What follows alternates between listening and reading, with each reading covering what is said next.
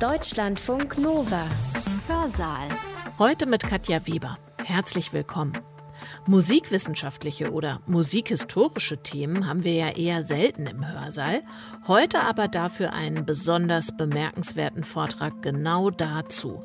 Selbst wenn ihr euch kein bisschen für Jazz interessiert, niemals Jazz hört, dieser Vortrag hier ist es wert, dieser Musikrichtung endlich eine Chance zu geben. Denn der Redner, oder vielleicht sollte ich besser sagen, der Erzähler, liebt und lebt diese Musik. Und er versteht es anhand dieser Gattung, Kulturgeschichte und Geschichte lebendig werden zu lassen.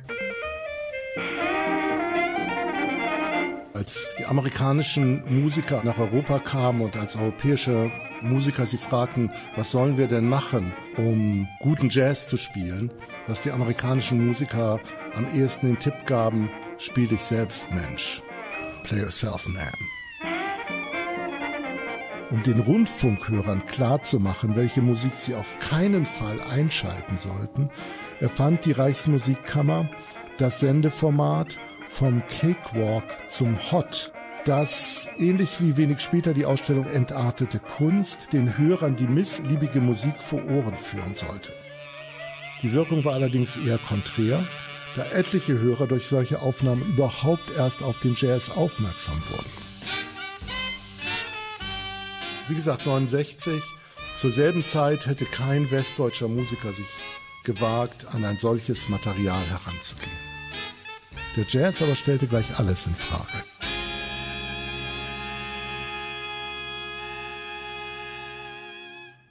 Der Jazz stellt alles in Frage. Hörgewohnheiten, Traditionen und auch politische Ideologien.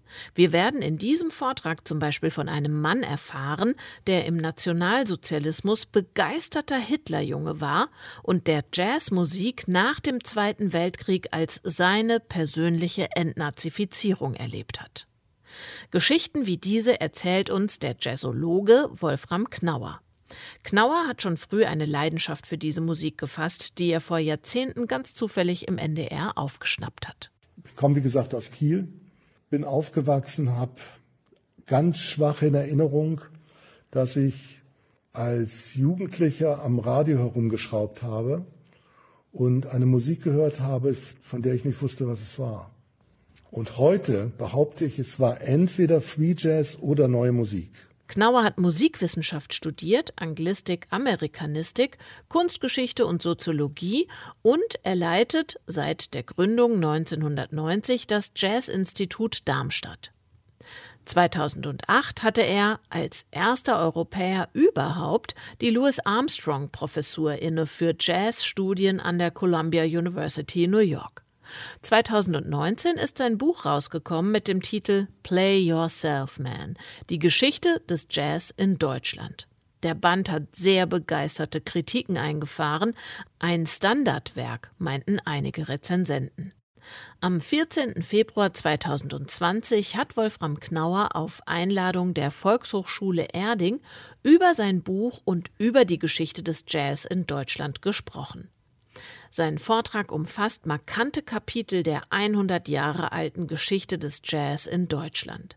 Der Jazz war kaum hier angekommen, Anfang der 20er Jahre, da haben die Nazis ihn abgewürgt. Nach dem Zweiten Weltkrieg blühte er in Ost und West wieder auf, in unterschiedlicher Art und Weise, und nach der Wende explodierte die Szene regelrecht. All das erklärt Knauer und er illustriert diese Entwicklung vom US-Import hin zur Anverwandlung mit einigen Klangbeispielen. Wir werden quasi 100 Jahre in der nächsten Stunde so ein bisschen Revue passieren lassen und erzähle Ihnen ein bisschen, wie es überhaupt dazu kam, dass ich dieses Buch geschrieben habe, das den Titel trägt Play Yourself Man und dafür habe ich durchaus auch schon meine berechtigte Kritik bekommen, wo denn da die Frauen sind die Geschichte des Jazz in Deutschland.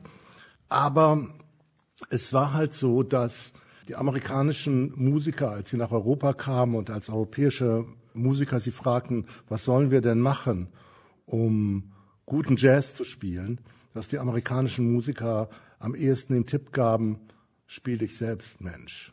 Und das ist halt im amerikanischen dann Play Yourself Man.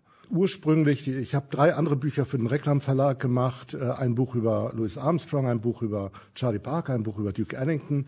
Und diese drei Bücher haben alle die, den äh, sehr, sehr simple Titel. Das Armstrong-Buch heißt Louis Armstrong, das äh, Parker-Buch heißt Charlie Parker und das Ellington-Buch heißt Duke Ellington. Und ähm, so hieß der Arbeitstitel für das Buch über Jazz in Deutschland genauso Jazz in Deutschland. Und dann haben wir gesagt, ein bisschen sexier sollte es schon sein. Und ich wollte so einen Titel wie die Jazzrepublik, das schwebte mir so vor, weil es ja so um verschiedene Jazz in verschiedenen Republikformen hier in Deutschland eigentlich auch geht. Und der Verlag sagte, das klingt uns zu gelehrig, aber da weiß man nicht genau, worum es eigentlich geht. Und dann haben wir irgendwie, äh, habe ich mit einem Kollegen zusammengesessen äh, bei unserem Institut und äh, habe gesagt, ich weiß, mir fällt gar nichts ein. Dann sagt er, warum nimmst du nicht das, was du immer als Beispiel nimmst, wenn Leute über die Besonderheiten des deutschen Jazz fragen und du dann immer diese Geschichte erzählst, dass die, wenn, wenn man die Amerikaner fragt, was braucht es denn, um guten Jazz zu machen, dass die dann antworteten, play yourself. Das ist rausgekommen. Ganz am Schluss, im letzten Kapitel, wiederhole ich diesen Titel auch nochmal und thematisiere dann durchaus auch die männliche Form dieser Aufforderung, dass die sich in der Zwischenzeit ja doch ganz heftig geändert hat. Es gibt in der Zwischenzeit genügend Musikerinnen im Jazz, in den USA genauso wie hier in Deutschland. Es sind immer noch erheblich weniger, als es männliche Musiker sind, aber das ändert sich ganz kräftig. Man nimmt sie sehr viel stärker wahr, auch als Bandleaderin, als Komponistinnen. Heute müsste es eigentlich nur noch heißen Play Yourself. Also, lassen Sie mich den Abend damit beginnen, Ihnen ein wenig zu erzählen, wie es dazu kam, dass ich dieses Buch schrieb. Von 1966 stammt die erste und zugleich die letzte zusammenhängende Darstellung deutscher Jazzgeschichte. Das war ein Buch eines Berliner Sammlers, äh, Horst H. Lange, und dieses Buch trug den Titel Jazz in Deutschland. Seither gab es zwar Einzelstudien zu bestimmten Abschnitten, aber an eine Darstellung der gesamten Entwicklung des Jazz hierzulande hat sich nach Horst Lange niemand mehr getraut. Eine Darstellung also, die die Anfänge der Rezeption afroamerikanischer Musik im ausgehenden 19. Jahrhundert genauso berücksichtigt wie jüngste Diskurse etwa um angemessene Gagen, die Präsenz von Jazzmusikerinnen oder das House of Jazz, das ist so ein Thema, das seit Januar wieder ganz stark durch die Feuilletons geistert. Persönlich treibt mich das Thema Jazz in Deutschland um, seitdem ich seit nunmehr immerhin fast 30 Jahren im, im Jazzinstitut Darmstadt arbeite, in dem wir täglich mit Materialien zu tun haben, Tonträgern, viel Korrespondenz, viel Schriftmaterial, das deutsche Jazzgeschichte dokumentiert. Die Struktur des Buchs ist relativ simpel und relativ schnell erzählt. Es geht um den Jazz in fünf verschiedenen Deutschlands. Also es geht um den Jazz in der Weimarer Republik, es geht um den Jazz im Nazi-Deutschland, es geht um den Jazz im Westdeutschland des Wirtschaftswunders, es geht um den Jazz in der DDR und es geht um den Jazz nach 1989, nach der Wiedervereinigung. Es geht also um die erste Begeisterung für Jazz, es geht um das Zurückdrängen durch die Nazis. Es geht um außermusikalische Konnotationen, die sich mit dieser Musik in der direkten Nachkriegszeit verbanden, genauso wie um das wechselvolle Verhältnis des, des DDR-Staats zum Jazz. Es geht um die Selbstfindung einer Szene, die sich immer mehr bewusst wurde, dass Jazz nicht nur ein amerikanischer Import war, sondern sich in kulturelle, in gesellschaftliche und politische Diskurse der Zeit einpassen ließ. Und es geht um die Gegenwart, in der sich einerseits schwer sagen lässt, was in 10 oder 20 Jahren als wegweisend betrachtet wird, in der andererseits die Faszination der Grundhaltung des Jazz nach wie vor lebendig ist. Das ist beispielsweise das Risiko, das ist auf jeden Fall die Kommunikation auf der Bühne und ist dann natürlich die Improvisation. Natürlich geht es auch um Persönlichkeiten, also um bekannte Namen der gesamtdeutschen Jazzgeschichte, entlang derer ich in dem Buch nachzuzeichnen versuche, wie der Jazz einerseits den Weg in die gesellschaftliche Akzeptanz fand, wie sein kritisches Wesen ihn andererseits auch immer wieder suspekt machte. Es geht aber auch, und das war vielleicht das Schwierigste beim Verfassen dieses Buchs, um den Versuch, unterschiedliche Perspektiven auf deutsche Jazzgeschichte aufzublättern und den Leser oder die Leserin dazu zu ermuntern, sich dabei der eigenen, der persönlichen Perspektive bewusst zu bleiben. Ich habe also für heute Abend eine ganze Reihe an Musikbeispielen mitgebracht. Ich habe auf meinem Handy, ich glaube, 50, um die 50 Musikbeispiele aus der deutschen Jazzgeschichte drauf und daraus kann ich immer schön aussuchen und werde ein paar Beispiele aussuchen, ähm, die die unterschiedlichen Perioden der Jazzrezeption in Deutschland beleuchten. Es wird ab und zu um die Musik gehen, es wird ab und zu um den gesellschaftlichen Kontext gehen. Wir werden springen, also wir werden das Ganze nicht chronologisch machen. Und die Musikbeispiele werde ich alle nur relativ kurz vorspielen, damit Sie so einen kleinen Höreindruck bekommen und so sich so ein bisschen in die Zeit versetzen können, über die wir, die wir dann sprechen.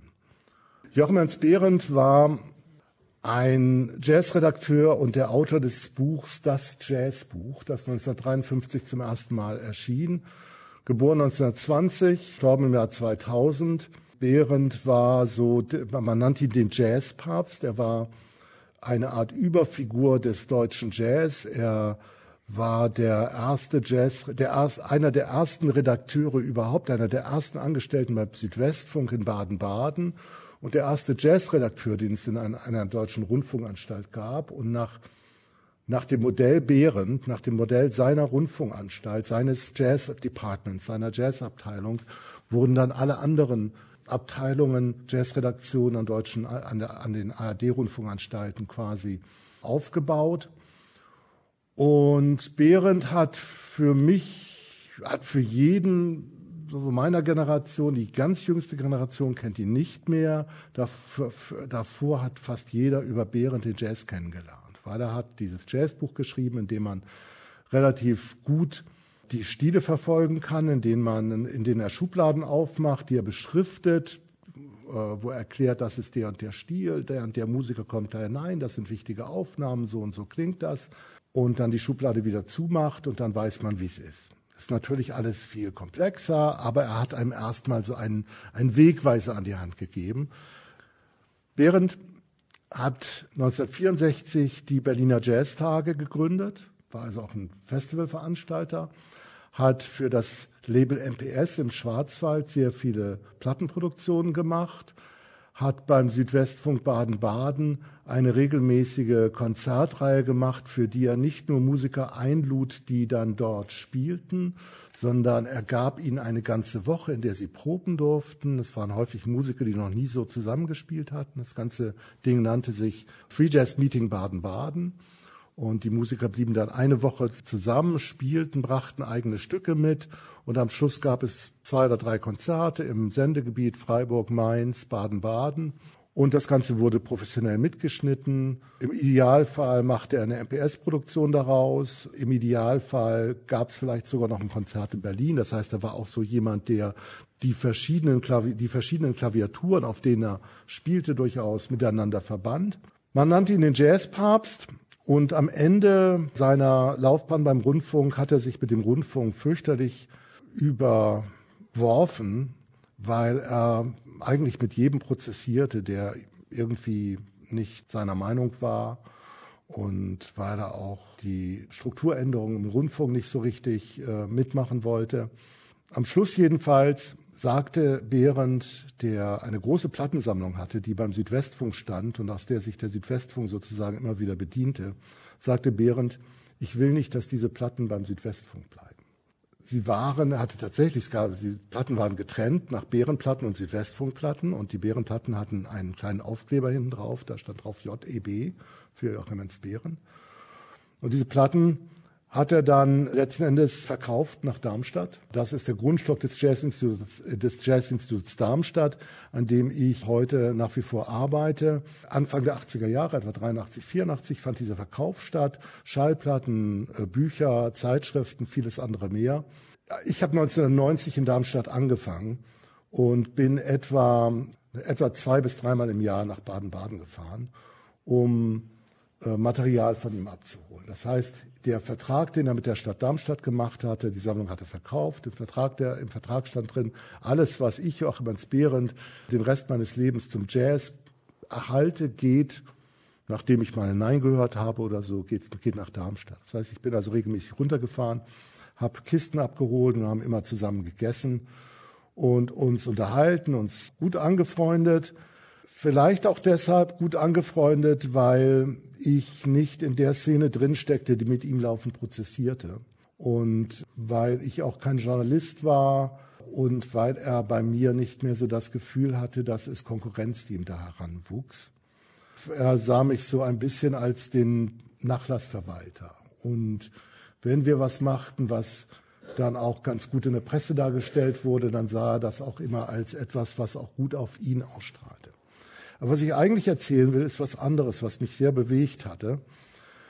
Wie gesagt, wir gingen immer essen, wenn ich da unten war. Und dann gab es grundsätzlich diesen etwas, also Sie müssen sich vorstellen, Behrend, dieser Übervater, den jeder im Jazz kannte. Alle Musiker bewunderten ihn oder hassten ihn, waren so ein bisschen seiner Macht überdrüssig, aber jeder kannte ihn. Der war also diese ganz große Figur. Und dann setzt er sich so beim Mittagessen, meist, was meistens war, oder nach Mittagessen, wenn wir Kaffee getrunken haben, setzte sich mir gegenüber, guckte mir tief in die Augen und fragte, Wolfram, was hast du Neues gehört? Und ich wusste so überhaupt nicht so richtig, was ich sagen sollte. Ich meine, ich war damals so Anfang 30, während war in seinen späten 60ern. Was habe ich Neues gehört? Ja, und dann habe ich ihm erzählt, was ich Neues gehört habe habe ihm erzählt, wie mich das begeistert hat oder auch nicht. Egal, was ich gesagt habe, seine Antwort war immer so ein tief trauriges Gesicht plötzlich. Und er hatte so eine, hat auch so eine, so eine wenn, wenn Sie ihn mal gehört haben im Rundfunk, dann wissen Sie, wovon ich hatte so eine, so eine Pastorenstimme eigentlich, die auch, die alle Emotionen gut ausdrücken kann, insbesondere auch die traurigen. Und mit einer ganz traurigen Stimme sagte er dann immer, ach, Wolfram, das haben wir doch schon vor 20 Jahren gemacht. Und das war immer, ich dachte immer, nee, das stimmt doch gar nicht. Das, vor 20 Jahren habt ihr doch was ganz anderes gemacht. Das klang doch ganz anders. Aber es hat mich sehr bewegt, weil Behrendt in sein, zum Schluss seiner, seiner Karriere nämlich eigentlich den Jazz verlassen hat. Er hat irgendwann in den späten 70er, frühen 80er Jahren angefangen, Bücher zur Meditation zu schreiben. Bücher, die im New Age-Kreisen sehr populär wurden, sich sehr gut verkauften machte eine Ausbildung zum Psycho, fragen Sie mich, ich habe keine Ahnung, wie diese Leute heißen, also zum, zum Psychotherapeuten oder äh, es, es wurde alles sehr, sehr New Ageig. Und ich habe immer nicht verstanden, warum er das gemacht hatte. Diese Frage hat mich dann irgendwann dahin gebracht, dass ich mitkriegte, das war auch immer seine Faszination am Jazz gewesen. Er wollte immer was Neues hören. Er wollte immer diesen neuen, diesen Kick des Neuen haben, diesen Kick, dass da irgendwas passiert, das mich total bewegt und das total mich die Welt aus einer anderen Perspektive sehen lässt. Und das große Problem ist, je älter man wird, desto schwieriger wird das, weil man so viel einfach schon erlebt hat, weil man schon so viel gehört hat. Und im Jazz ist ihm das irgendwann nicht mehr gelungen. Im Jazz hat er das nicht mehr erlebt. Deshalb hat er sich dann anderen Musikrichtungen zugewandt oder diesem ganzen, dieser ganzen, diesem ganzen New Age und dem ganzen Meditationsbereich zugewandt, weil er es dort vielleicht noch stärker erlebte. Aber es ist was, was mich bis heute umtreibt, weil ich das durchaus auch selber merke und weil das natürlich eine, etwas ist, was wir alle irgendwie merken, dass wenn wir an einer Musik oder an einer anderen Kunst insbesondere immer nach dem Neuen forschen, wenn wir immer mehr gehört haben, dann werden wir irgendwann nur noch anfangen zu vergleichen. Und manchmal geht es uns dann so, dass wir das Neue gar nicht mehr erkennen, weil wir eigentlich der Meinung sind, das gab es doch eigentlich schon vor 20 Jahren. So, jetzt aber spiele ich Ihnen was vor.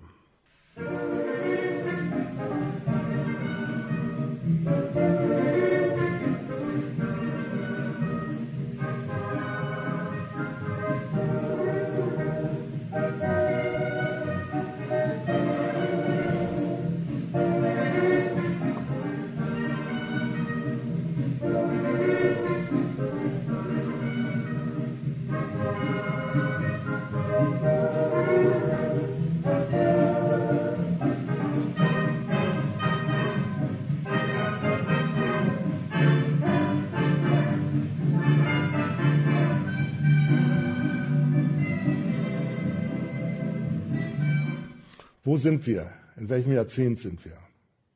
20, 20er? Wir sind Mitte der 30er Jahre. Wir sind mitten in der Nazi-Zeit drin. Wir sind im Jahr 1935. Das war ein relativ unbekannter Musiker, Erich, Bör, äh, Erich Börschel. Und ein Stück der Wabash Blues, der so aus dem Jazzrepertoire der 20er Jahre tatsächlich stammt. Ich werde jetzt immer solche Schnitte machen. Also dieser Schnitt ist jetzt quasi das Jahr 1935. Gleich nach der Machtübernahme der Nazis waren in Deutschland die Daumenschrauben angezogen worden. In den schriftlichen Angriffen und den vorsichtigen Rückzugsrechtfertigungen der Tanzmusikvertreter die ich in meinem Buch in den betreffenden Kapiteln vorstelle, lässt sich der schwelende ästhetische und kulturpolitische Kampf gut nachvollziehen. Wie aber sah es mit der Musik aus? Also die Nazis mochten keinen Jazz, aber was hörte man denn damals? Anfangs waren es wie bei Ernst Krenecks Oper Johnny spielt auf, die 1927 hier in München uraufgeführt wurde, Demonstrationen von Braunhemden oder Stinkbomben im Theater. Ernst Krennicks Oper Johnny spielt auf war eine Oper, die ganz häufig als Jazzoper gefeiert wurde, obwohl der Jazz dort nur eine geringe Rolle drin spielte. Aber sie handelte von einem schwarzen Geiger, der also auf eine andere Art und Weise musizierte, als das die europäischen Musiker taten. Und man sah diesen schwarzen Geiger aus vielen, vielen Gründen als eine große Gefahr, sowohl als die Gefahr der amerikanischen Kultur, die hier rüberkam, als auch als die Gefahr überhaupt der Globalisierung, als auch die Gefahr der Tanzmusik, die vielleicht plötzlich den ernste, die seriöse äh, europäische Musik übernehmen würde.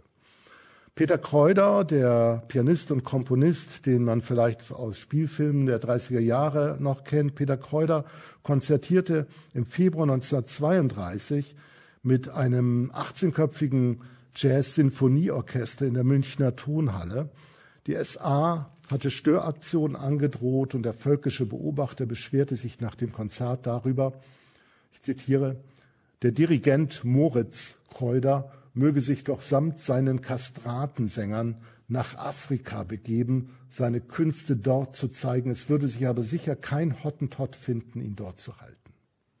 Am 12. Oktober 1935 sprach der Reichssendeleiter Eugen Hadamowski nach einem Entschluss der Intendantentagung in München ein landesweites Verbot für Jazz im Rundfunk aus. Oder, um auch das im Original zu zitieren, nachdem wir zwei Jahre lang aufgeräumt haben und Stein und an Stein fügten, um in unserem Volke das versammelte Bewusstsein für die deutschen Kulturwerte wieder zu wecken wollen wir auch mit den noch in unserer Unterhaltungs- und Tanzmusik verbliebenen zersetzenden Elementen Schluss machen. Mit dem heutigen Tag spreche ich ein endgültiges Verbot des Nigger Jazz für den gesamten deutschen Rundfunk aus. Drei Jahre später wurde eine Reichsprüfstelle gegründet, die sicherstellen sollte, ob ein Tanzmusikstück tragbar oder als Jazzmusik abzulehnen ist. Also die die Maschinerie lief. Man versuchte, den Jazz aus der deutschen Kultur zu entfernen, soweit es ging. Um den Rundfunkhörern klarzumachen, welche Musik sie auf keinen Fall einschalten sollten, erfand die Reichsmusikkammer das Sendeformat vom Cakewalk zum Hot, das ähnlich wie wenig später die Ausstellung Entartete Kunst den Hörern die missliebige Musik vor Ohren führen sollte. Die Wirkung war allerdings eher konträr, da etliche Hörer durch solche Aufnahmen überhaupt erst auf den Jazz aufmerksam wurden. Die Musik zur Sendung stammte vom Orchester des Pianisten Erich Börschel, den wir eben gehört haben, der nach einer damals nicht unüblichen Karriere zwischen Klassik und Unterhaltungsmusik im Frühjahr 1933 in Königsberg sein eigenes Tanz- und Unterhaltungsorchester gegründet hatte. Wie genau das geklungen hat, was in der Sendung zu hören war, wissen wir nicht. Aber der Wabash Blues, den wir eben gehört haben und der von 1935 stammt, der lässt erahnen, dass die Band eine eher klischeehafte Vorstellung von Jazz besaß. Alles ist aufgeschrieben. Selbst die als Breaks gedachten Antworten auf das Ensemble-Thema. Scotch-Snap-artige Synkopen, das sind äh, Synkopen, die ein bisschen andersrum funktionieren und unheimlich gestelzt wirken die ersetzen das, was im Jazz eine Off-Beat-Phrasierung sein würde. Die Entwicklung des ganzen Stücks geschieht nirgends durch solistische Einwürfe, sondern einzig durch die arrangierte Verlagerung der Themenmelodie auf verschiedene Instrumente. Parallel dazu wurde im Rundfunk ein Tanzkapellenwettbewerb ausgerufen, dessen Ergebnisse bei den Hörern allerdings so wenig ankamen, dass Fritz Stege, einer der Mitinitiatoren des Wettbewerbs, schließlich feststellen musste, wenn aber eine Einrichtung derart im Volke Wurzeln geschlagen hat wie der Jazz, dann ist es nahezu unmöglich, mit Verboten allein Erfolg zu erzielen, wenn man nichts Besseres an die Stelle der Jazzband zu setzen weiß. Nachtrag dazu. Es gibt ganz viele Geschichten, die sich mit diesem Verbot in der Nazizeit auseinandersetzen. Es gab dann tatsächlich Kontrolleure der Reichsmusikkammer, die durch die Clubs zogen oder durch die Tanzmusikläden, muss man ja eher sagen, weil Jazz nur bedingt als Jazz präsentiert wurde, sondern war in der Hauptsache eine Unterhaltungs- und Tanzmusik und die darauf achteten, dass da kein Jazz gespielt wurde. Aber wie erkennt man Jazz, wenn doch eigentlich alles irgendwie so ähnlich klingt wie Swingmusik? Schauen Sie sich irgendeinen Spielfilm der 30er Jahre an mit Grete Weiser oder anderen Schauspielern, Heinz Rühmann oder sonst was. Wenn da eine Tanzszene drin vorkommt, dann wir hören Sie im Hintergrund Swingmusik. Wenn Sie eine Szene sehen, wo vielleicht noch eine Band zu sehen ist, dann sehen Sie da drin Saxophone und ein Banjo und ein Kontrabass, also alles Jazz-Spieltechniken. Sie hören auch so leise Improvisation. Das heißt, wie erkennt man überhaupt dass Jazz Jazz ist und nicht was anderes. Man versuchte damals dann so etwas, weil man ja merkte, die Leute wollen von diesem Jazz nicht lassen, dann versuchte man, das alles umzudefinieren und so etwas zu entwickeln, was man dann als neue deutsche Tanzmusik bezeichnete, wo dann als Regel galt, ja, es darf diese Instrumente geben, das Saxophon ist doch schließlich auch ein deutsches Instrument, es gab deutsche Instrumentenhersteller aber wir wollen nicht, dass so wild gespielt wird. Wir wollen auf jeden Fall nicht, dass so wild getanzt wird. Es muss eine gewisse Zucht und Ordnung herrschen bei dem Ganzen. Nächstes Beispiel.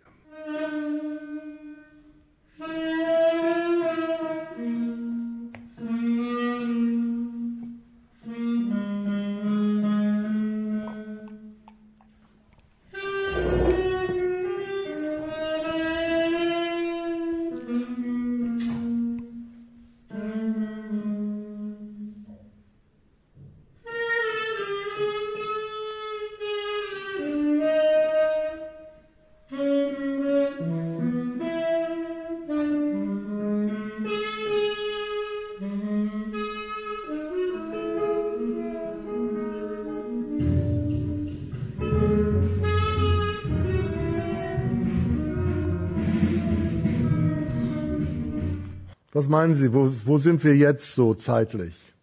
Also auf jeden Fall nicht mehr in 30er Jahren, das ist klar. 58? Wir sind im Jahr 2017. Wir sind im Jahr 2017. Das war Gebhard Ullmann, Saxophonist aus Berlin, Hans Lüdemann, Pianist aus Köln, Oliver Potratz und Erik Schäfer, Oliver Potratz am, am Bass und Erik Schäfer am Schlagzeug. Ullmann ist jetzt, glaube ich, der ist, glaube ich, auch 60 geworden. Lüdermann muss so Mitte 50 sein. Potratz und Schäfer sind jünger. Erik Schäfer ist der Schlagzeuger Michael Wolny Trio, das vielleicht einige kennen. Also das ist eine ganz neue Aufnahme. Die Aufnahme ist im letzten Sommer erschienen. Die Band heißt Mikropuls. Der 1957 in Bad Godesberg geborene Saxophonist und Bassklarinettist Gebhard Ullmann hat in Hamburg studiert und unter anderem bei Herb Geller und Dave Liebman Unterricht genommen, also zwei amerikanischen Musikern. 1983 zog er nach Berlin, wo er mit dem Gitarristen Andreas Willers und mit anderen Musikern seiner Generation bereits in der Vorwendezeit auf die Bedürfnisse der Szene aufmerksam machte, also ein bisschen etwas wie Lobbypolitik für die Jazzszene betrieb. 1999 zog er für eine Weile nach New York und tatsächlich meint man seinen Aufnahmen seither immer ein wenig den Geist der New Yorker Post-Loft-Scene anzuhören, wenn er im virtuosen und ausdrucksstarken Umgang mit seinen Instrumenten die unterschiedlichsten stilistischen Vokabeln wie selbstverständlich bedient, mal intensiv swingend, intoniert, dann bebopartige Linien bläst, um in lauten Überblaspartien in freie Improvisation überzugehen, Elemente balkanischer oder anderer Volksmusiktraditionen aufzugreifen oder ganz am Sound orientierte Soli zu blasen. Ausgehend von der Beschäftigung mit der Musik des amerikanischen Saxophonisten Joe Maneri hat er sich in den letzten Jahren außerdem eingehend mit den Möglichkeiten von Mikrotonalität im Jazz beschäftigt, wie er sie beispielsweise im Quartett mit Hans Lüdemann, Oliver Potratz und Erik Schäfer auf dem Album Mikropuls realisiert. Seine eigenen Stücke sind dabei ungemein abwechslungsreich, mit großer Kenntnis der gesamten Jazz-Tradition geschrieben und mit einer entspannten Übersetzung ins Hier und Jetzt interpretiert. FJD, das war der Titel dieses Stücks, aus der äh, Feder Gebhard Ullmanns ist ein gutes Beispiel. Bald erkennt man, das haben Sie aber noch nicht erkannt, weil wir so weit nicht gegangen sind. Irgendwann erkennt man den Freedom Jazz Dance, jedes, jeden Standard, äh, jedes Stück von, von Eddie Harris, das in den späten 60er, frühen 70er Jahren relativ bekannt war. Kurz darauf scheint sich der Hörsinn teilen zu wollen. Hier Eddie Harris bekannte Melodie, dort Lüdemanns vierteltönige Verschiebungen in scheinbar alle Richtungen, dort aber auch Ullmanns energiegeladene und tief auf die afroamerikanische Tradition verweisende Saxophoneruptionen, darunter ein fester Groove, der nicht so sehr die Musik zusammenhält, als vielmehr die drei Ohren, die wir während der fünfeinhalb Minuten zu entwickeln scheinen. Der 1961 geborene Hans, Pianist Hans Lüdemann studierte in Köln und arbeitete seit 1983 mit namhaften europäischen Musikern, insbesondere mit Jan Garbarek und Heinz Sauer. Daneben konzentriert er sich auf eigene Projekte, das Trio Blau Frontal etwa, mit dem Saxophonisten Roger Hanschel, dem Bassisten Rainer Linke. Ist ein Musiker, der in der Regel von einzelnen Motiven ausgeht, die er seziert und sie neu zusammensetzt, wobei er immer zwischen die Noten zu horchen scheint.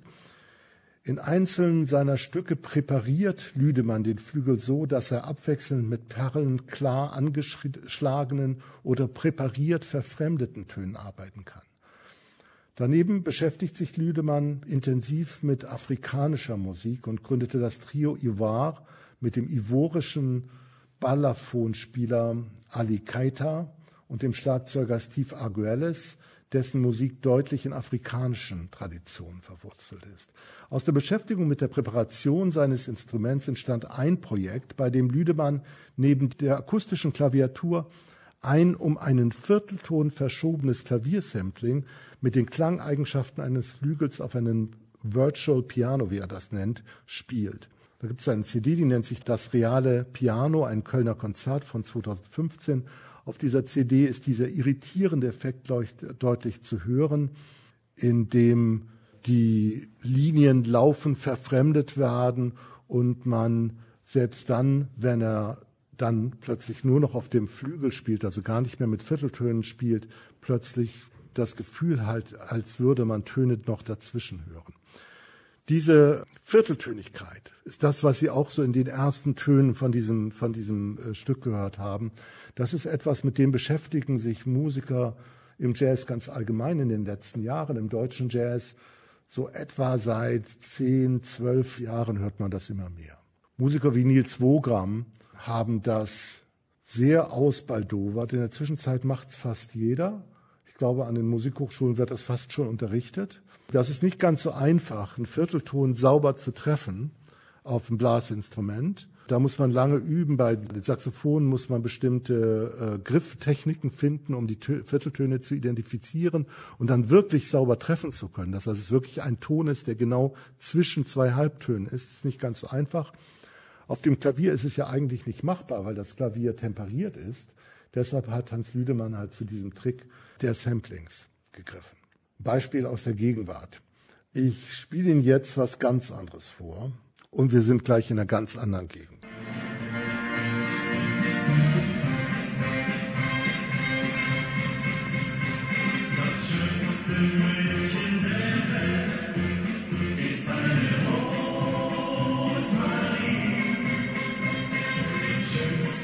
Können Sie irgendwo verorten? Wir sind wahrscheinlich 60er Jahre. Ja, DDR höre ich von da. Also es ist jedenfalls, es ist, ich glaube, es ist ganz nah dran an Rosamunde und es klingt so überhaupt nicht wie, wie Jazz. Und jetzt spiele ich Ihnen gleich darauf ein weiteres Beispiel vor und vielleicht erkennen Sie das Stück gleich wieder.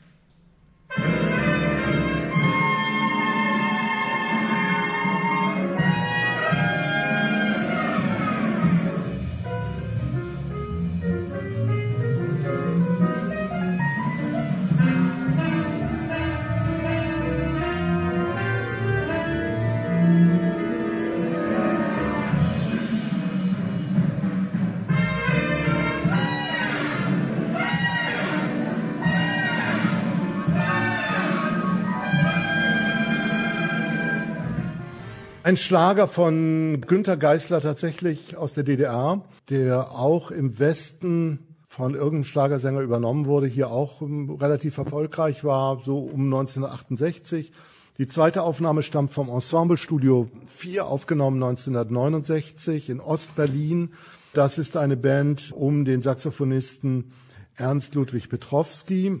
Und ich finde diese Beispiele ganz bezeichnend.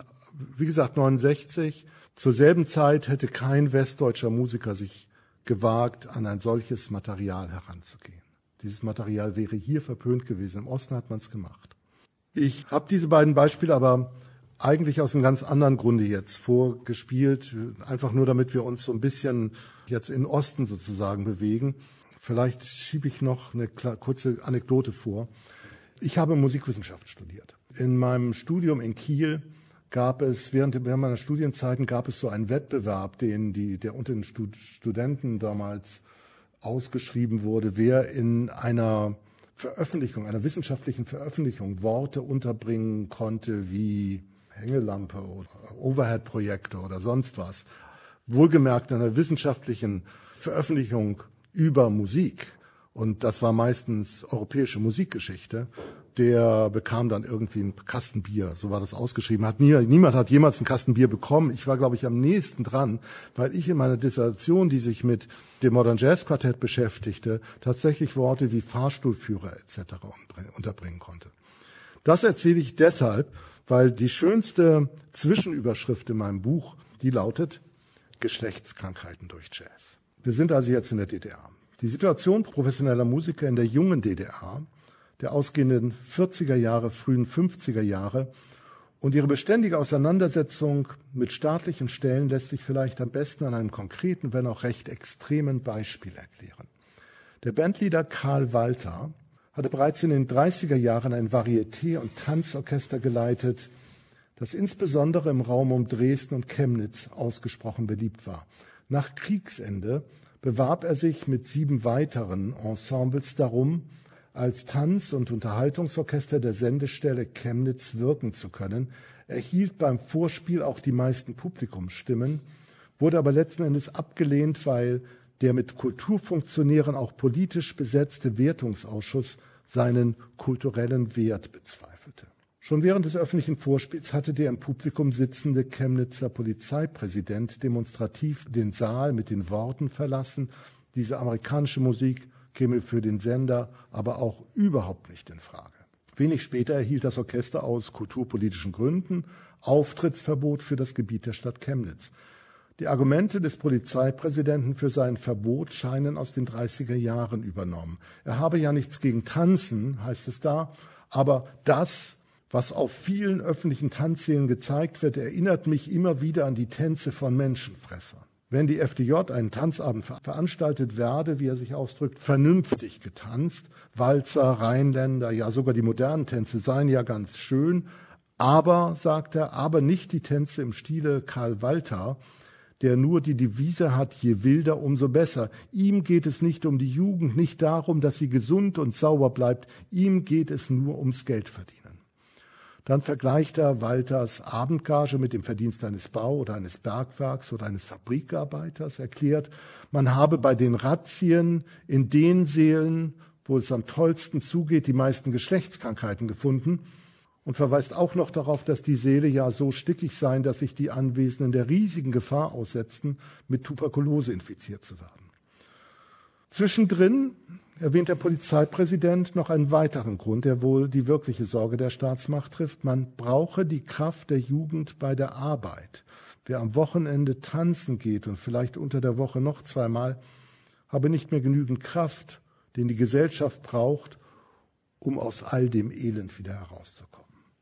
Walter setzte seine Karriere als außerhalb von Chemnitz vor. Ab 1949 durfte die Band wieder in Chemnitz auftreten, weil er sich verpflichtet hatte, auf Darbietungen, wie es hieß, der extremen, der sogenannten heißen Art zu verzichten. Zugleich gab es ab 1950 immer wieder Aufforderungen, etwa der, äh, etwa der Landesregierung Sachsen, des FDGB-Kreisvorstandes in Chemnitz und des Rates der Stadt Chemnitz, ihm die Auftrag, Auftritte zu untersagen. 1951 unterzeichneten die Orchestermusiker eine allgemein politische Erklärung, in der sie, wie es hieß, den beschleunigten Abschluss eines Friedensvertrages mit Deutschland sowie Abzug aller Besatzungstruppen im Jahr 1951 forderten und dafür in der Überschrift des Presseberichts als Patrioten gefeiert wurden. Walter wurde angehalten, eine Erklärung zu unterschreiben, in der es heißt, anlässlich der Umbenennung unserer Stadt, die nunmehr den stolzen Namen Karl-Marx-Stadt trägt, verpflichte ich mich mit meinem Orchesterkollektiv, mich dieser großen Ehre würdig zu erweisen. Ich werde meine ganze Kraft dafür einsetzen, dass in der Tanzmusik und dem Tanz selbst das Empfinden der Freude und Entspannung unserer Werktätigen zum Ausdruck kommt. Dies setzt voraus, dass ich keine Boogie-Woogies und extrem entstellten Schlager spiele, die sich auf unsere Jugend unbedingt verderblich auswirken. Denn mir ist klar, dass diese Art von Musik unseren sozialistischen Aufbau nicht fördert, sondern hemmt. Ich fordere deshalb alle Kollegen, Kapellmeister und Musiker auf, mich und mein Kollektiv auf dem Weg der fortschrittlichen Tanzmusik zu unterstützen und in Form von Resolution öffentlich in der Presse ihre Bereitwilligkeit zur Entwicklung einer fortschrittlichen, realistischen Tanzmusik zu bekunden. Man muss das eigentlich alles mit so einem sächsischen Zungenschlag lesen, dann macht es mehr Sinn. Walters erzwungene Selbstkritik datiert vom 20. Mai 1953, also knapp einen Monat vor den Ereignissen des 17. Juni. Kurz darauf erhielt er wieder ein halbjähriges Auftrittsverbot, das zusätzlich noch damit begründet wurde, die Werktätigen äh, Tätigen der DDR selbst seien es jetzt gewesen, die sich darüber beschwerten, dass er alle Warnungen missachtete. Anfang 54 reichte es ihm dann. Er übersiedelte mit Frau und Kind nach West-Berlin. Die westdeutschen Medien berichteten ausführlich über die Gründe seiner Flucht, was ihm eine Reihe an lukrativen Engagements einbrachte. Er spielte monatelang in Düsseldorf, dann in München, schließlich fast zwei Jahre lang für die Amerikaner in Landstuhl. Das Beispiel Karl Walter zeigt den schmalen Grad, auf dem sich Jazzmusiker in diesen Jahren bewegten, und es zeigt die Totschlagargumente der Bürokratie. Es zeigt zugleich, dass die Gründe für die Zurückweisung des Jazz und später auch anderer Formen populärer Musik neben allen ideologischen Argumenten vor allem aus der Furcht heraus geschah, die Gesellschaft könne die Kontrolle über ihre Jugend verlieren. Oder wie ein bekannter Politiker zu sagen pflegte. Ist es denn wirklich so, dass wir jeden Dreck, der vom Westen kommt, nur kopieren müssen? Ich denke, Genossen, mit der Monotonie des Je, Je, Je wie das alles heißt, ja, soll der Mann doch Schluss machen. Das war Walter Ulbricht 1965. Aber Sie haben ja auch das andere Beispiel gehört, das, das ich da vorgespielt hatte. Das zeigt, dass in den 60er Jahren, als der Jazz in der DDR plötzlich eine eigene Klangfarbe bekam und als die Musiker wieder die Freiheit hatten zu spielen und das Ganze auch als Jazz verkauft wurde, also auch als Jazz erlaubt wurde, dass man dann sich auch dem populären Schlagermaterial wieder zuwenden durfte. In den 50er Jahren gab es eine Weile, da wurden Jazzmusiker angehalten, doch lieber Stücke zu spielen wie der Volkspolizist oder das Mädchen auf dem Traktor oder äh, also so sozialistischer Realismus.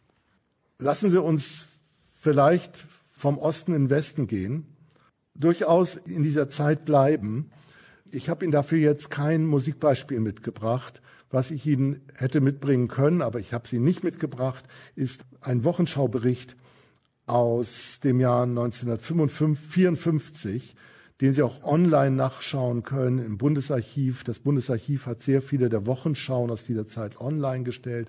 Dort gibt es im Dezember 54 eine Wochenschau, die enthält unter anderem einen ganz kurzen Bericht über ein Konzert Lionel Hamptons in Brüssel wild zusammengeschnitten. Und der Kommentar sinniert ein wenig hilflos. Er sagt dann so über die Musik hinweg, wie hier in diesen Tagen in Brüssel alle Maßstäbe verloren scheinen, so begegnen wir heute überall einer fast hektischen Lebensfreude. Und auch dies ist ein Spiegel unserer Zeit. Dann kommen wieder diese wilden kakophonischen Klänge quasi, auch sehr, sehr schräg geschnitten. Und dann gibt's also noch ein paar Takte Musik. Und dann kommt der nächste Beitrag, der die Nobelpreisverleihung in Stockholm thematisiert und den der Sprecher mit den folgenden Worten einleitet. Doch es gibt auch eine andere, letzten Endes lohnendere Seite unserer Welt, die des Geistes, des Maßes, der Ordnung. Sie können sich vorstellen, auf der einen Seite der wilde Jazz, auf der anderen Seite im Cut gekleidete Nobelpreisempfänger, die vom König die Preise entgegennehmen. Warum, frage ich in meinem Buch, warum fühlte sich die Wochenschau im Jahr 1954 so bemüßigt, den Jazz als eine wilde, kakophone Musik darzustellen und das Publikum als eines, das jeden Augenblick ausflippen könnte? Was sind die Ängste, die in den Anfangsjahren der Bundesrepublik nach wie vor durch die Köpfe vieler geisterten? Nun, zum einen sind es, sind es genau jene Vorurteile, die das Bildungsbürgertum gegen eine Musik hatte, die nicht den Gesetzen der europäischen Musikgeschichte gehorchte, die andere Werte hochzuhalten und deren Auswirkung auf die Jugend den Älteren jegliche Kontrolle zu nehmen schien. Es gab bei vielen jungen Leuten ja eine tiefe emotionale Bindung an den Jazz, die mit dem Gefühl von Individualität und Freiheit, das dieser Musik anhaftete, genauso zu tun hatte wie mit dem Drang, sich von allem zu unterscheiden, was auch nur irgendwie nach gestern roch, was in der Generation zuvor aus nationalen Gründen für gut geheißen oder aber zu Unrecht vereinnahmt worden war. Fritz Rau, der Musikveranstalter, der auch später die Beatles und Ella Fitzgerald, viele andere nach Deutschland holte, Fritz Rau hat dies später eindrucksvoll gesagt. Er, der in den frühen 40er Jahren glühender Hitlerjunge war, verstand den Jazz als seine ganz persönliche und eindringliche Entnazifizierung.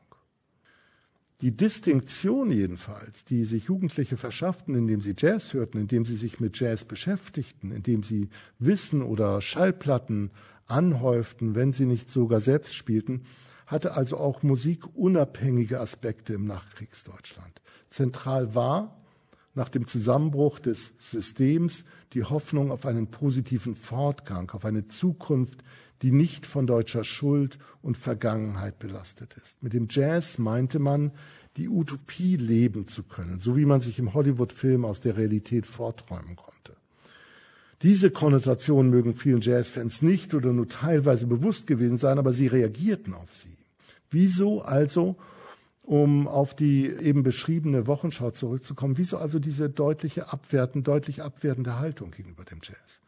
Die Nazis hatten ja nicht nur den Jazz verfolgt, sondern überhaupt dafür gesorgt, dass die zeitgenössischen Diskurse über Musik, Malerei, Film oder Literatur nicht stattfanden. Jetzt musste man an die internationale Entwicklung anschließen, musste lernen, sich selbst zu positionieren, musste die Diskurse, die ja weitergelaufen waren, auf die gegenwärtige Erfahrung anwenden. Ähnliche Diskurse in der Literatur, in der bildenden Kunst, im Theater oder im Film hatten allerdings den Vorteil, in einer, einer, eigentlich bereits etablierten Kulturszene stattzufinden, also trotz der Unterbrechung durch die Nazis an Werte, an Methoden, an Schriften und an Ideale der Zeit vor 1933 anknüpfen zu können. Und tatsächlich ging es hier vor allem um den Anschluss. Wie kann man Diskurse wieder aufnehmen und Weiterentwicklung trotz, entwickeln, trotz einer solchen langen Pause? Im Idealfall sahen Künstler notgedrungen das Nazi-Erbe als kreatives Potenzial, zu dem sie sich verhalten konnten, ja, zu dem sie sich zu verhalten hatten. Es gab also neue Themen, es gab zum Teil modifizierte Herangehensweisen, es gab ein neugieriges, aber noch sehr vorsichtiges neues Selbstbewusstsein, das die neuen Diskussionen in der Tradition der Vorkriegszeit verstand und verteidigte. Ein konkretes Beispiel war in Darmstadt zu erleben, wo ich lebe, einer ehemaligen Nazi-Hochburg, zugleich einer der am stärksten zerstörten Städte Hessens, wo 1946 ein Festival ins Leben gerufen wurde, das sich mit der zeitgenössischen Musik auseinandersetzte, also der zeitgenössischen E-Musik, der zeitgenössischen Komposition. Bei den internationalen Ferienkursen für neue Musik wurde ganz bewusst in Abgrenzung zur zwölfjährigen Geschichte des Dritten Reichs danach gefragt, wie man die Gegenwart in der Kunst widerspiegeln könne. Und hier findet sich zumindest ein Grund für die schräge Darstellung dieser Musik des Jazz in der Wochenschau. Der Jazz nämlich war, weil populäre Jugendkultur, weil gerade nicht an Vorkriegsentwicklungen anknüpfend, weil so klar und deutlich ein außerhalb der deutschen, des deutschen Kulturkreises entstandenes Idiom eine Konkurrenz zu den Avantgarde-Diskussionen der späten und 40er äh, und frühen 50er Jahre. Diese basierten auf der Voraussetzung, dass künstlerische Entwicklung immer stringent geschieht, aufeinander aufbaut, sich mit dem zuvor gewesenen auseinandersetzt, manche Dinge übernimmt, andere Dinge in Frage stellt. Der Jazz aber stellte gleich alles in Frage, kam quasi von außen und war irgendwie Avantgarde, ohne dies in künstlerisch-ästhetischem Sinne zu sein. Machen wir weiter mit diesem Beispiel.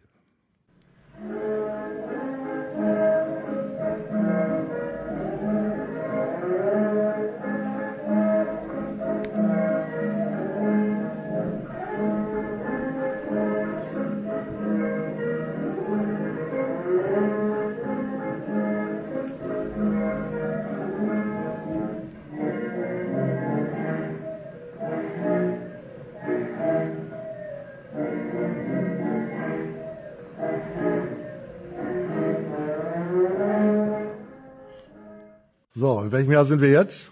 Sehr gut. Tatsächlich sind wir im Jahr 1919 sogar, aber die Platte kam im Jahr 1920 auf den Markt. Angeblich die erste deutsche Jazzplatte, der Tiger Rack, eine Aufnahme, die nachempfunden ist, den ersten Jazzplatte, die in den USA aufgenommen wurde 1917 von der Original Dixieland Jazz Band. Die Band heißt Original Eccentric Band der 1987 in Berlin geborene Journalist und Schriftsteller Franz Wolfgang Köbner. Deutschlandfunk Nova. Hörsaal. Und falls ihr euch jetzt gerade wundern solltet, hier hat sich der Redner, der Jazzforscher Wolfram Knauer natürlich versprochen. Franz Walter Köbner ist 1887 zur Welt gekommen. Deutschlandfunk Nova. Hörsaal. Franz Wolfgang Köbner beginnt sein Buch Jazz und Chemie, Brevier der neuesten Tänze von 1921 mit folgenden Worten. Es heißt da, das dritte Tanzbrevier verdankt sein Entstehen dem Jazz, besser der Jazzband, denn das, was die Jazzband spielt, ist meistens ein Shimmy. Man tanzt in Europa seit 1917 Jazz. Die amerikanischen Truppen, die nach Paris kamen, brachten die Jazzband, deren im ersten Augenblick grausam rhythmische Melodien musikalisch richtig nur in einer einzigen Schrittart getanzt werden konnten. Bei uns fand der Jazzärzt im Dezember 1920 Eingang. Am 12. Dezember 1919 also war in Berlin eine der ersten deutschen Schallplattenaufnahmen gemacht worden, die das Wort Jazz im Titel trug. Die Original Eccentric Band unter der Leitung des wahrscheinlich englischen, man weiß es nicht so genau, Bandleaders Frank Groundsell der seit 1913 in Berlin lebte, spielte mit ungenannten deutschen und holländischen Mitmusikern den Tiger Rack Jazz One Step ein.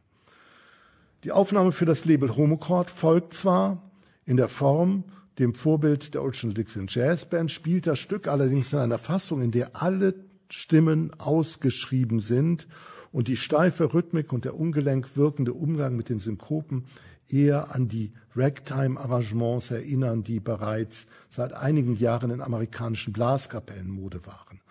So ungelenk sie war, die Aufnahme, die Mitte Januar 1920 in die Läden kam, gilt als die erste Jazzaufnahme hierzulande. In Köbners reich bebilderten Buch, das sich, wie gesagt, vor allem mit dem Jazz als Tanz befasst, werden die neuen Schritte behandelt. Foxtrot und Paso Doble, Tango, One Step und Shimmy. Mit der Musik tun sich die Mitautoren des Bands schwer. Ein Autor beispielsweise, Jaap Kohl, erzählt, wie er auf der Weltausstellung 1910 in Brüssel eine schwarze Kapelle mit fünf verschieden großen Banjos, zwei Gitarren, vier Mandolinen und, wie er schreibt, zwei Negern mit den verschiedensten Klapperinstrumenten gehört habe.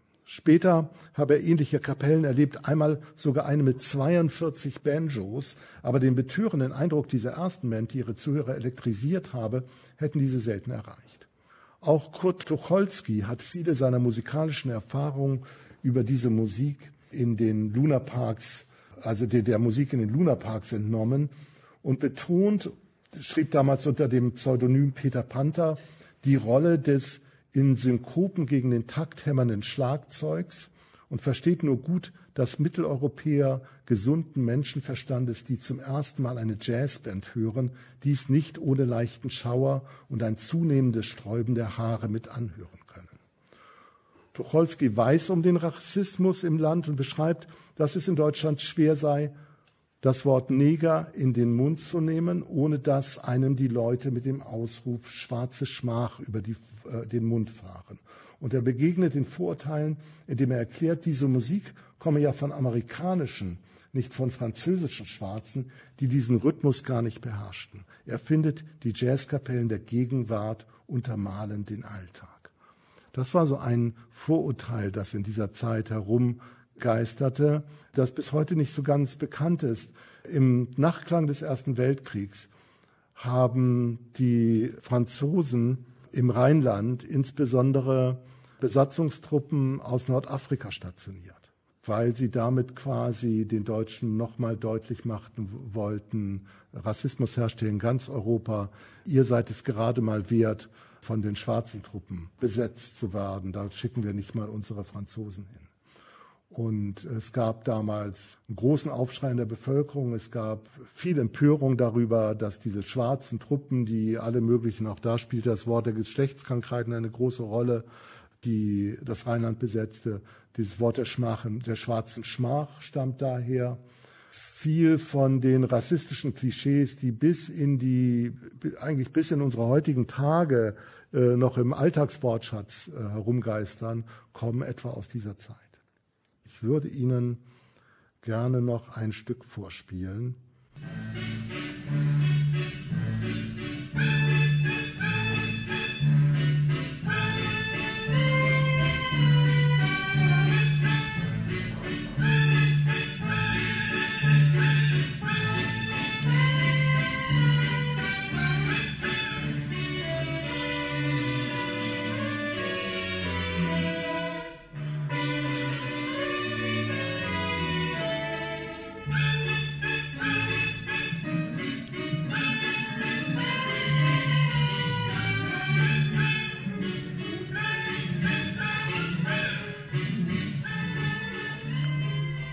Wir sind jetzt in den 70er Jahren und wir sind wieder im Osten des Landes, in der DDR.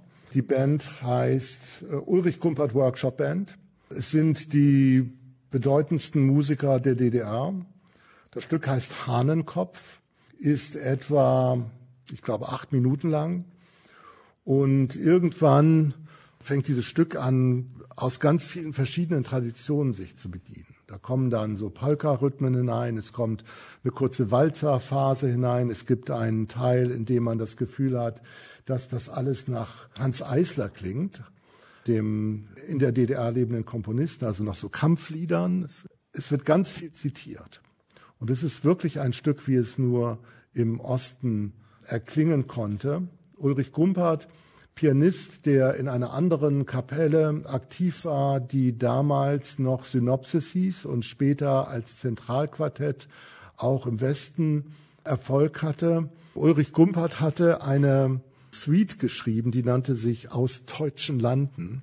Und da hat er etwas gemacht, was in Westdeutschland genauso wenig möglich war wie das, was ich vorhin gespielt hatte, nämlich Umpa-Schlager zu nehmen. Er hat sich nämlich der deutschen Volksmusik angenommen. Deutsche Volksmusik war ja im Prinzip nach dem Dritten Reich verbrannt. Die Nazis hatten alles, was irgendwie nach nationalem Stolz oder nationalem Erbe auch nur irgendwie roch, so für sich beansprucht, dass äh, man damit nichts mehr zu tun haben wollte. Also im Westen hatte Albert Mangelsdorf 1963 einmal ja, ich erzähle die Geschichte anders. Äh, Mangelsdorf war fürs Goethe-Institut 1963 nach Asien geschickt worden. Und Joachim Ernst Behrendt, der diese Tournee begleitete, hatte den Musikern gesagt, es wäre doch schön, wenn ihr aus jedem Land, in das ihr reist, ein Volkslied aus dem jeweiligen Land spielen würdet. Und daraufhin haben sie dann Länder aus vier oder fünf oder sechs in Fernost eingeübt und dann haben sie aber auch das Gefühl gehabt, wir sollten aber eigentlich auch zeigen, wo wir herkommen. Das heißt, wir sollten eigentlich auch ein Volkslied aus unserem eigenen Land spielen. Haben dann große Probleme gehabt, was zu finden, mit denen, auf das sie sich einigen konnten. Haben dann am Schluss gewählt, es sungen drei Engel, was eigentlich ein Kirchenlied ist, das auf, bis zum Mittelalter zurück zu verfolgen ist, was dann wieder so weit zurückliegt, dass es nicht ganz so richtig anrüchig ist. Gumpert hat was Ähnliches gemacht. Er hat in den frühen 70er Jahren im Osten diese Suite aus deutschen Landen genommen, indem er Stücke zum Teil aus dem Mittelalter, zum Teil aus der Renaissance, zum Teil aber auch aus dem 19. Jahrhundert genommen hat. Volkslieder wie Es fiel ein Reif in der Frühlingsnacht, Der Maie, der Maie, es saß ein schneeweißes Vögelein, kommt ihr gespielen, etc.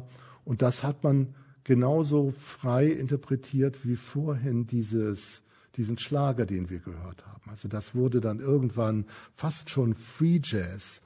Und er erzählt zur Begründung, warum er diese Volkslieder aus dem 16. Jahrhundert ausgegraben hat. Ich finde, man kann sich hierzulande nicht einfach hinstellen und nachspielen, was amerikanische Musiker entwickelt haben. Es ist wichtig, sich auch auf eigene Traditionen zu besinnen, die man ohnehin mit sich herumträgt, wie einen Rucksack. Ich bin in einer Umgebung aufgewachsen, in der ich viele Volkslieder hörte, aber erst Anfang der 70er Jahre habe ich mich dann bewusst mit Volksmusik beschäftigt. Wie gesagt, im Westen hatte all das immer so ein bisschen den Ruch des zu patriotischen oder des unbotmäßigen Nationalismus. Im Osten sah es ein bisschen anders aus. Die Jazz-Tradition, sagt Gumpert später in einem Interview, die Jazz-Tradition ist für mich in methodischer Hinsicht die europäische Tradition in Hinblick auf eine Aussage wichtig.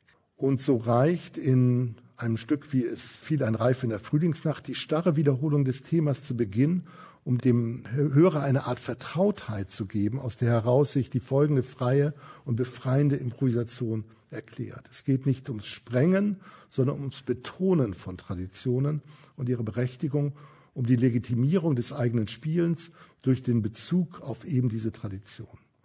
Ich glaube, erklärt Gumpert, ich glaube, vieles geht ineinander über, zum Beispiel die wirklich begriffene und die mit ironischem Abstand benutzte Tradition.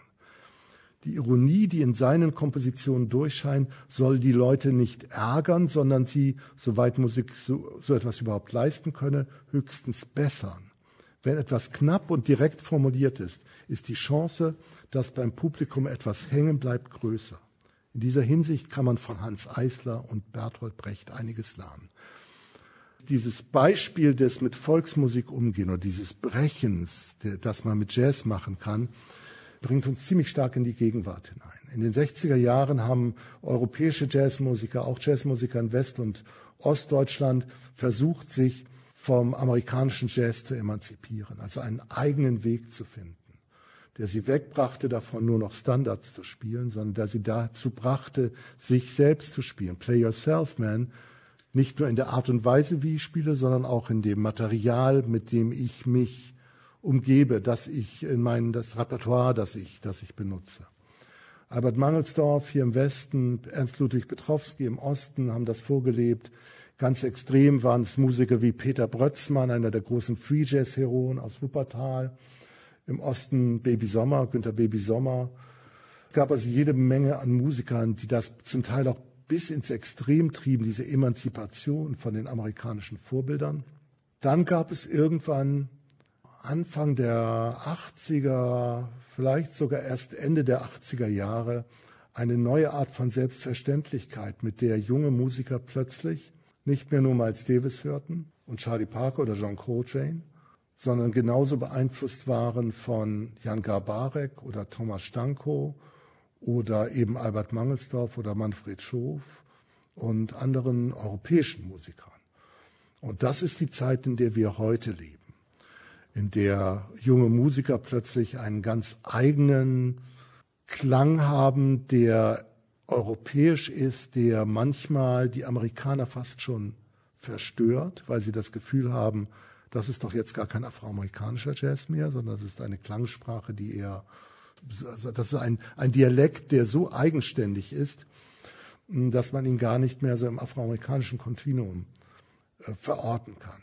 Es gab beim Verfassen dieses Buchs einen Punkt, wo ich nicht mehr genau weiter wusste, wo ich nicht weiter wusste, wie ich die Geschichte erzähle. Sie können eine Geschichte von Musik relativ leicht erzählen, wenn Sie wissen, wo es hingeht, wenn Sie wissen, was daraus entstand, wenn Sie wissen, was einflussreich war, wenn Sie wissen, was vielleicht erfolgreich war, wenn Sie wissen, was bis heute noch wirkt und noch nachklingt. Und dann gab es diesen Umbruchpunkt 1989, die Wiedervereinigung. Und plötzlich sind all die Musiker, die nach 1989 spielen, bis heute auf der Szene aktiv. Sie entwickeln die Musik nach wie vor weiter. Die Szene hat sich so verästelt. Es gibt so wahnsinnig viele Musikerinnen und Musiker, dadurch, dass es auch eine Jazz-Ausbildung gibt, dadurch, dass es eine unheimlich reiche Szene hier in Deutschland gibt. Es gibt so wahnsinnig viel, dass man eigentlich gar nicht mehr weiß, was jetzt denn so ein Strang, eine direkte Entwicklung ist, der ich folgen kann. Also ich war kurz davor zu sagen, ich lasse es in 1989 aufhören. Das wäre so die einfachste Entscheidung gewesen. Ich habe dann gesagt, nee, das geht nicht, ich muss bis ins Jahr 2019 schreiben und habe dieses letzte Kapitel dann anders strukturiert. Ich habe dann versucht, Themen vorzugeben. Also ich habe einfach mal gesagt, wie könnte man Musik denn anders als chronologisch ordnen? Und habe dann so Themen vorgegeben wie beispielsweise Musiker, die sich ganz besonders auf jazzmusikalische Traditionen besinnen also Till Brönner beispielsweise, der sehr, sehr stark in der amerikanischen Tradition steht. Aber es gibt auch Musiker, die eher im freien Bereich arbeiten, aber mit traditionellen Spielmethoden arbeiten. Thomas Heberer ist so einer, ein Trompeter, der eigentlich im Free Jazz Bereich zu Hause ist, aber Spieltechniken nutzt, wie sie auch Louis Armstrong und andere benutzt hatten. Dann habe ich eine Perspektive aufgemacht, wo sich Musiker mit Sound beschäftigen oder eine Perspektive aufgemacht, wo es, wo Musiker mit sehr, sehr komplexen, ineinandergreifenden Strukturen arbeiten. Da geht es dann um Musiker Christopher Dell, den Vibraphonisten Christopher Dell, der einfach sehr, sehr komplex spielt, sehr zum Teil kompositorisch improvisiert. Aber es gibt auch Musiker, die ganz anders klingen, trotzdem in diese Schublade. Ich habe einfach versucht, solche, Perspekt solche Hörperspektiven aufzumachen, um die Leserinnen, den Leser vielleicht dazu einzuladen, auch die eigenen Hörperspektiven mit einzubringen und zu sagen, man kann heute vielleicht nicht mehr sagen, wo es hingeht, aber man kann solche Hörperspektiven, die man jeden Abend, indem man in der Unterfahrt oder in einem anderen Club eine Musik hört und sagt, ach, okay, das macht ihr jetzt also. Hm, wie verhält sich denn das zu dem, was ich sonst so höre oder was ich zu Hause im Schrank habe? So, solche, solche Perspektiven kann man aufmachen und kann dann für sich quasi neue Grüppchen bilden. Und das hilft einem weiter beim Hören. Das hilft einem weiter dabei, vielleicht auch beim nächsten Mal, wenn man das hört, was einem neu vorkommt, auch wirklich zu sagen, das ist jetzt was Neues und nicht zu sagen, aber das habe ich doch vor 20 Jahren schon gehört. Vielen Dank. Wie der Jazz auch einen deutschen Dialekt oder sogar mehrere deutsche Dialekte entwickelt hat, das hat der Musikwissenschaftler und Jazzforscher Wolfram Knauer in seinem Vortrag Play Yourself Man erzählt, die Geschichte des Jazz in Deutschland. Er hat diesen Vortrag auf Einladung der VHS in Erding gehalten am 14. Februar 2020. Bummelt online gerne mal durch unser Archiv auf deutschlandfunknova.de slash Hörsaal. Gestern hatten wir hier zum Beispiel einen spannenden Vortrag über den Einsatz von Sprache und Emotion, nicht nur, aber auch im US-Wahlkampf.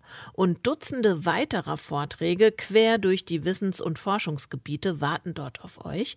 Ich wünsche euch viel Spaß damit. Katja Weber bedankt sich bei euch für euer Interesse. Macht's gut, bis bald. Deutschlandfunk Nova. Hörsaal. Samstag und Sonntag um 18 Uhr. Mehr auf deutschlandfunknova.de.